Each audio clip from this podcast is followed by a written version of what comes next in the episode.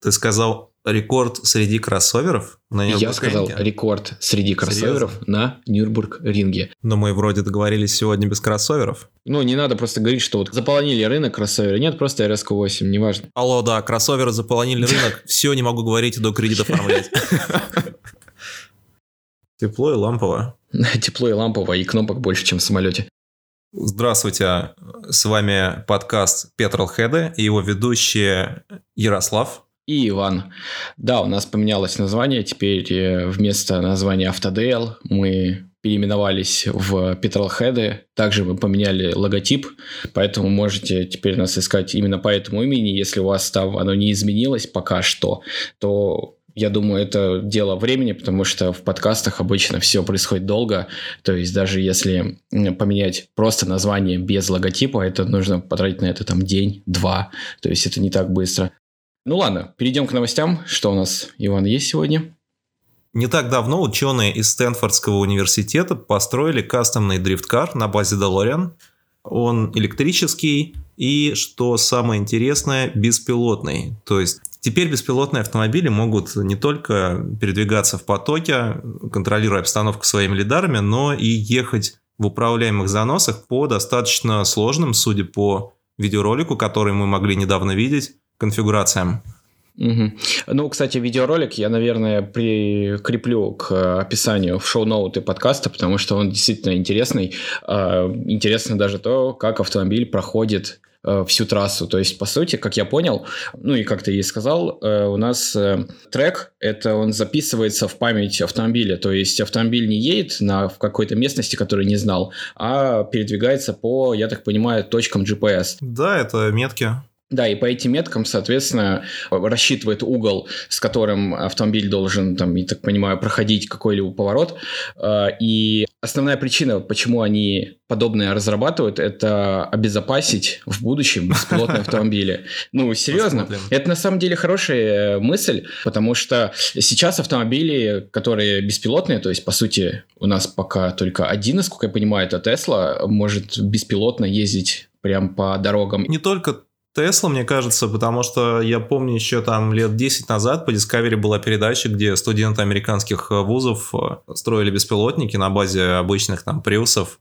У них были вот эти вот радары а, повсюду. Э, слушай, на базе приусов сейчас ездят же от Яндекс Авто, или как они называются? Ну да, да. Но это, в общем, не новость. А касательно экстремальных условий, не уверен, что беспилотные автомобили которые будут передвигаться аккуратно и предсказуемо, вообще будут в них попадать. Ну, разве что в каких-то очень ограниченных... Не, ну слушай, например, э, гололед, да, гололед, Сейчас расскажу. Сегодня была достаточно э, экстремальная ситуация на дороге. Я ехал с работы домой, и передо мной экстренно тормозит э, Шкода Октавия. То есть она дает по тормозам и чуть-чуть уходит вправо. Я тоже э, выжимаю педаль тормоза в пол и чуть-чуть влево ухожу, чтобы, ну, чтобы не было столкновения чтобы перекрытие было таким, э, чтобы достичь максимального. Не, ну, кстати, нет, нормально. Если бы вдруг я ехал чуть-чуть быстрее, то я бы ушел левее и все. А я затормозил даже раньше, ну, то mm. есть раньше, чем Шкода Октавия. Там, да. Развесовка 50 на 50 все-таки. Кстати говоря, да, да, да, да. Вот, но после того, как я остановился, буквально через мгновение я слышу визг э, шин и смотрю в зеркало заднего вида, и там просто летит в меня портер. Э, я это услышал и увидел, и резко нажал газ в пол, и, получается, ну, вывернул руль влево, э, потому что у меня была там возможность это сделать, и уехал. Вот, то есть, по сути, если бы я этого не сделал, то портер бы был в моем багажнике. Если бы он был беспилотным, то такой ситуации, вероятно, бы не произошла. А если бы твой автомобиль беспилотным был и Octavia, то и подавно. Я представляю уже, как вместо чип-тюнинга будут беспилотники через много лет заливать э, специальные патчи для того, чтобы можно было дрифтить. Можно будет по GPS-координатам загружать не ту трассу, которую мы видели на видео, которая похожа на первые ролики Кеноблока с Джим Ханой, а просто какие-нибудь конфиги на парковку. Ну, кстати, да, там ведь нужно объезжать э, эти все, блин, столбы и вообще, а иногда там бывает техника стоит. Кстати, я замечал, вот я бывал на таких парковках, э, там бывает стоит снегоуборочная машина, и она стоит просто караулит. Я вот не понимаю, для чего они прям стоят, и они не разгоняют людей, но и при этом, э, ну, то есть, и не контролируют или еще, не, я не знаю, почему они стоят. Мне казалось, что они просто машину убирают, просто если вдруг она разваливается, они ковшом ее сдвигают с трассы, чтобы не мешать другим людям людям тренироваться. Наверное, так. Ну, блин, ответ тяжело дать. А, кстати, а может быть, знаешь почему? Они просто смену свою отсиживают. То есть, по сути, они должны убирать снег, а этим всем занимаются школьники и студенты. Ну, возможно, на жигах. у компании, эксплуатирующей пространство вокруг торгового центра, есть э, своя снегоуборочная mm-hmm. машина, и она просто стоит, когда не работает. Блин, ну это слишком просто, там человек внутри сидит. Ладно, давай перейдем к следующей новости. Что у нас? Спорткар Toyota Supra прошел тест на Нюрнбургринге и сумел на 3 секунды опередить э, немецкую модель BMW Z4. В принципе, в этой новости э, все. То есть у нас, ну, это можно назвать ее как новость одной строкой, но интересно то, что, э, ну, естественно, автомобили сделаны на одной платформе, у них один и тот же двигатель, одна и та же, даже по подвеске, я смотрел обзоры, по подвеске там одинаковые агрегаты стоят, то есть те же самые коды, да-да-да, ага. один, один и тот же, что и у BMW Z4. А Z4 все со складывающимся верхом или только некоторые? По-моему. BMW Z4 вся с мягкой крышей, по-моему, насколько я понимаю. Да, все а, BMW Z4 ну, с мягкой крышей. Даже не то, что с мягкой жесткой, в любом случае она у них складывается. Может быть, здесь, кстати, mm-hmm. нюанс. Да, вот. Но в итоге Supra смогла, и сейчас я не знаю, насколько фанаты Toyota будут ликовать, потому что в целом Toyota Supra очень так прохладно встретили, вот на мой взгляд. Конечно, а как еще можно ее а встретить? Что? Ну, посмотри, что стало с Honda NSX, с Nissan mm-hmm. GTR. Из, э, да, если проводить параллели со старыми автомобилями mm-hmm. легендарными, они прыгнули в сегмент гиперкаров, ну, в общем-то, то, о чем мечтали все школьники, фанаты этих mm-hmm. автомобилей. А тут Supra занимает нишу гораздо более близкую к Хачироку, которая а, не вывезла. Немного не то, чего мы хотели увидеть, возможно. Ну, скорее всего, да. Но у Toyota были другие планы, они сделали автомобиль для всех. Еще по Нюрнбургрингу есть достаточно абсурдная, ну, во всяком случае, удивительная новость. Она была э, достаточно давно, но автомобиль тогда был не представлен. Речь идет про Audi RSQ8, которая установила рекорд Нюрнбургринга среди кроссоверов. И время у нас было это 7 минут 42 секунды 253 миллисекунды. Ты, ты сказал рекорд среди Р... кроссоверов? На Я сказал рекорд среди кроссоверов Серьезно? на Нюрнбург-ринге. Да, на Нюрнбург-ринг теперь даже кроссоверы. Даже да. представить угу. не мог, что... ну, я мог предположить, что их там выкатывают на Нюрнбург-ринг для настройки шасси, как и любые другие автомобили. Но чтобы ставить рекорды и отслеживать их среди кроссоверов... Это, да, конечно, но да. примечательно тот факт, что э, если посмотреть на таблицу рекордов э, Нюрнбург-ринга, у нас Audi Q8 стала вместо... Ой, между э, Lamborghini Murcielago LP 674, которая поставила рекорд в 2009 году, правда, а они же, ну, то есть медленнее Audi, это такие автомобили, как Corvette C6, Nissan GTR, э, что удивительно для меня. Ну, GTR довольно сильно отличается по рестайлу. Ну да, 2010 года, это до рестайл. Ну, в целом, наверняка. такая ситуация, что спустя 10 лет автомобили, которые традиционно медленнее обгоняют э, топовые суперкары своего времени, это mm-hmm. совершенно нормально. То есть говорят многие, что вот раньше было mm-hmm. лучше, никаких экологов, машины были быстрее, но это исключительно субъективное ощущение. На самом деле, несмотря на все э, достаточно печальные изменения, которые происходят с современными автомобилями, они действительно становятся угу. быстрее. Ну, да, а во всяком случае, машины, которые должны ехать быстро. И, блин, из новых автомобилей, которые медленнее РС, это вот, например, Ешка 63 в 2017 году рекорд. Е63С, кстати, ну это... А, ну это вагон. кстати, прикольно. В общем, э, да, э, новость э, не свежая, но недавно показали в целом Audi. И для меня был удивителен факт, что автомобиль оказался быстрейшим, потому что, в принципе, у Вага есть автомобиль, который должен быть самым быстрым. Это Lamborghini Urus. То есть банально, даже если подумать со, со стороны маркетинга, маркетинга Lamborghini Urus позиционируется как самый быстрый автомобиль кроссовер. Вот точка. Ну, надо просто немного подождать, пока его выкатят. Хороший способ привлечь да. внимание. Э, дело в том, что ты правильно сказал, что нужно немного подождать, потому что Lamborghini скоро представит обновленную не знаю, обновленную версию Уруса. Уже? Э, да нет, не автомобиль покажет, а новую связку с мотором. То есть э, это такая же история, как с Bentley Bentayga. А, просто, да, да с, понятно, с, mm-hmm. с Bentley Bentayga такая же была история. Они сначала показали самый их мощный мотор, по-моему, это W12, а потом уже показали V8. Ну, представили через несколько там, через какое-то время, я не буду врать, с дизельным V8 например. И такая же история есть с Урусом, но они покажут более мощную версию. Это э, гибридный V8 будет. И вот там уже Lamborghini встанет на свой пьедестал как самый быстрый кроссовер. А пока э, ее на время Audi обогнала. Можете скринить. Кстати, по поводу того, что э, раньше было лучше, ты это сказал, это сейчас очень в тему, потому что э, раньше было лучше, знаешь, в каком плане? Э, раньше были кнопки, блин, на этих ну, то есть переключение вообще любой функции на автомобиле – это кнопки. Если вы посмотрите запись ты вообще-то писал, mm-hmm. что в Lexus невозможно жить с таким количеством кнопок в одном из своих постов. Неужели что-то поменялось? Блин, да не только в Lexus, но в Opel посмотрите. Тепло и лампово. Тепло и лампово, и кнопок больше, чем в самолете.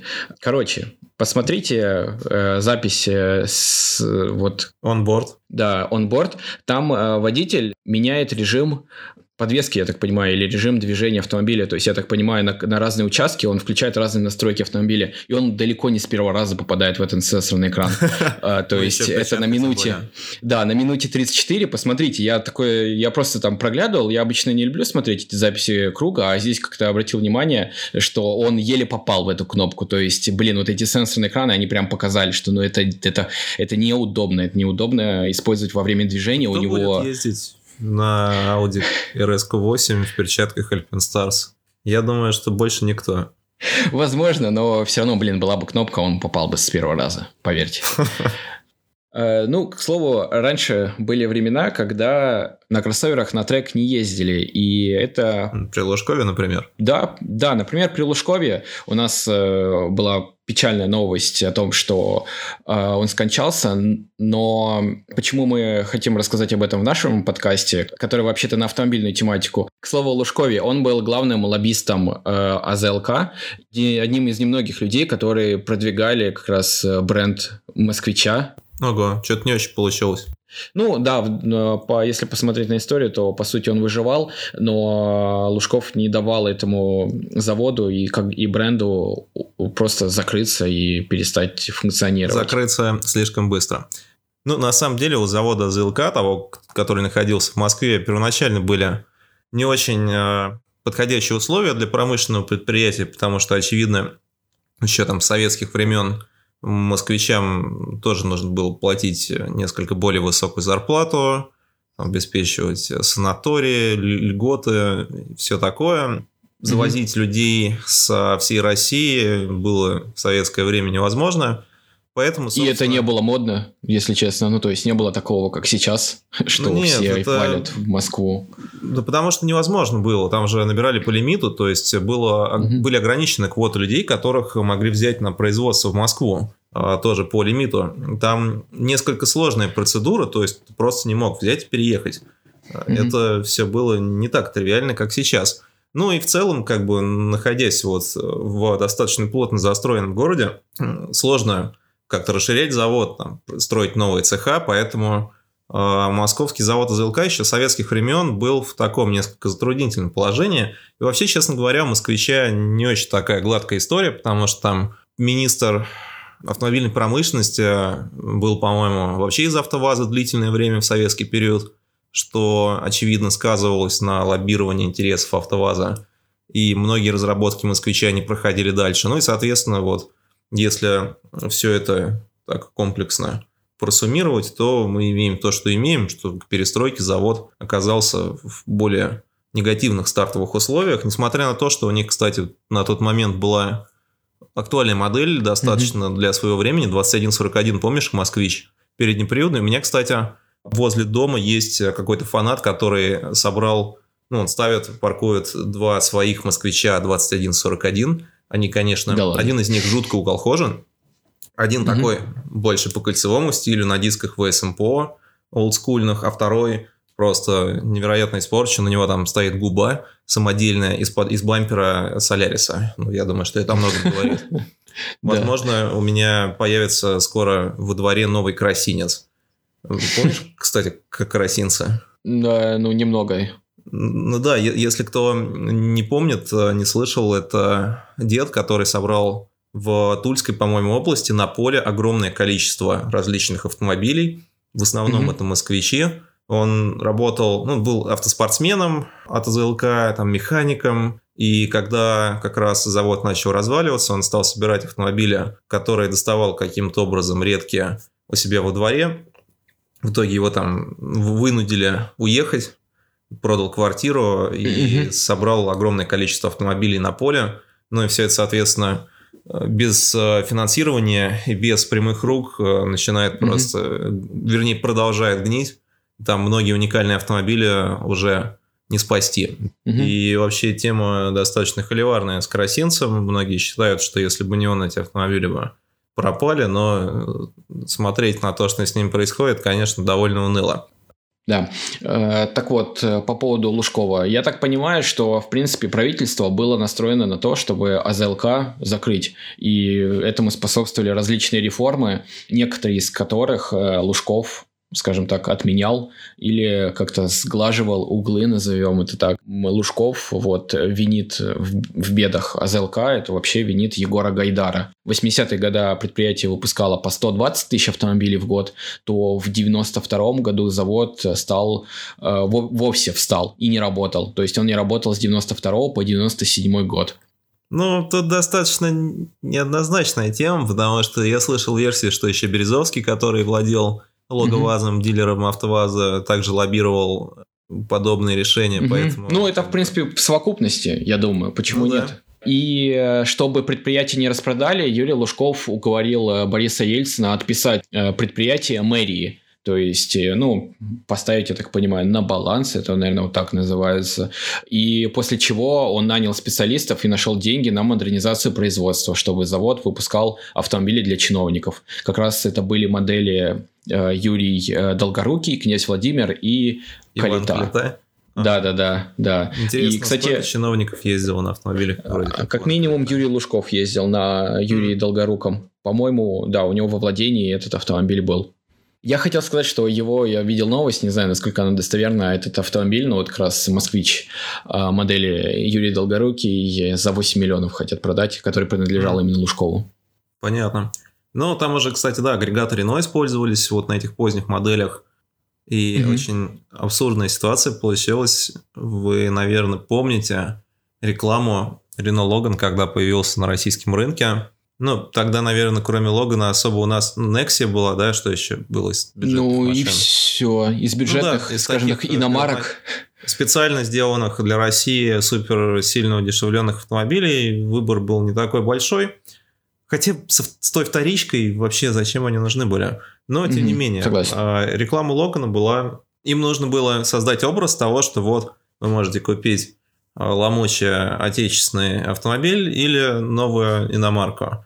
И чтобы изобразить ломущий отечественный автомобиль, они, конечно же, использовали «Москвич», поскольку завод уже прекратил свое существование, и никто не мог, видимо, какие-то запустить судебные разбирательства, там, репутационные угу. вот эти вот истории ну, да. и прочее. Там было показано, как э, сосед с Логаном постоянно подвозит своего соседа, который ездит на «Москвиче», у которого ломается все, что только можно.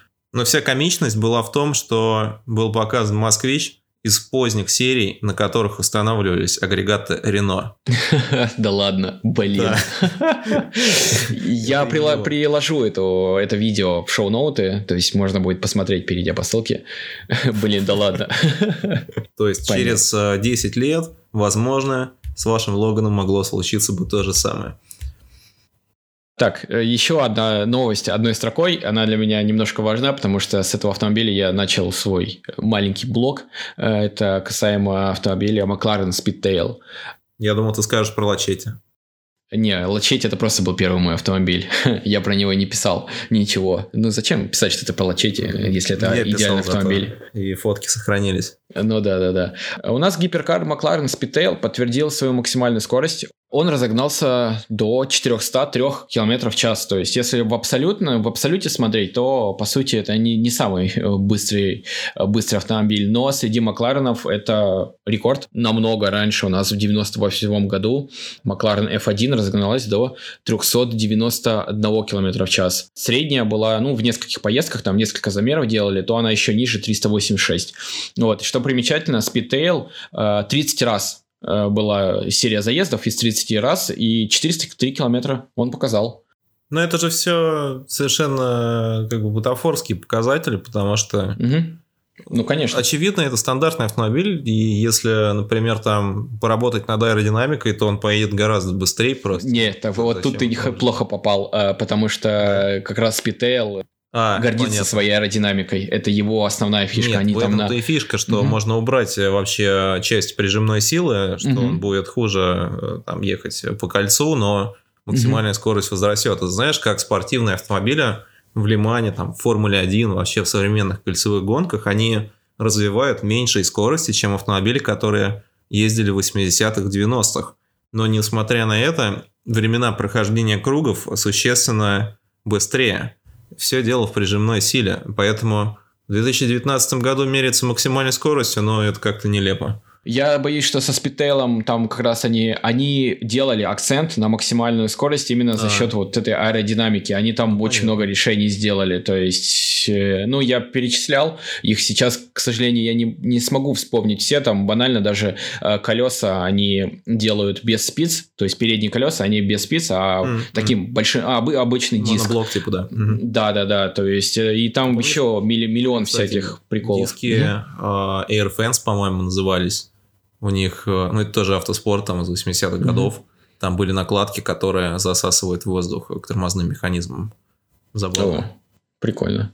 Вот, и еще про Speedtail, что у него разгон от 0 до 300, это 13 секунд, что, естественно, быстро, но, по сути, автомобиль, блин, ну, ты прав, он достаточно бутафорский, на нем никто не будет быстро ездить, его покупают в коллекцию, он там стоит 140 миллионов рублей, его купят и на нем, ну, и будут просто на него смотреть. Ну, на этом, наверное, на сегодня все. Да, думаю, пора э, завершаться.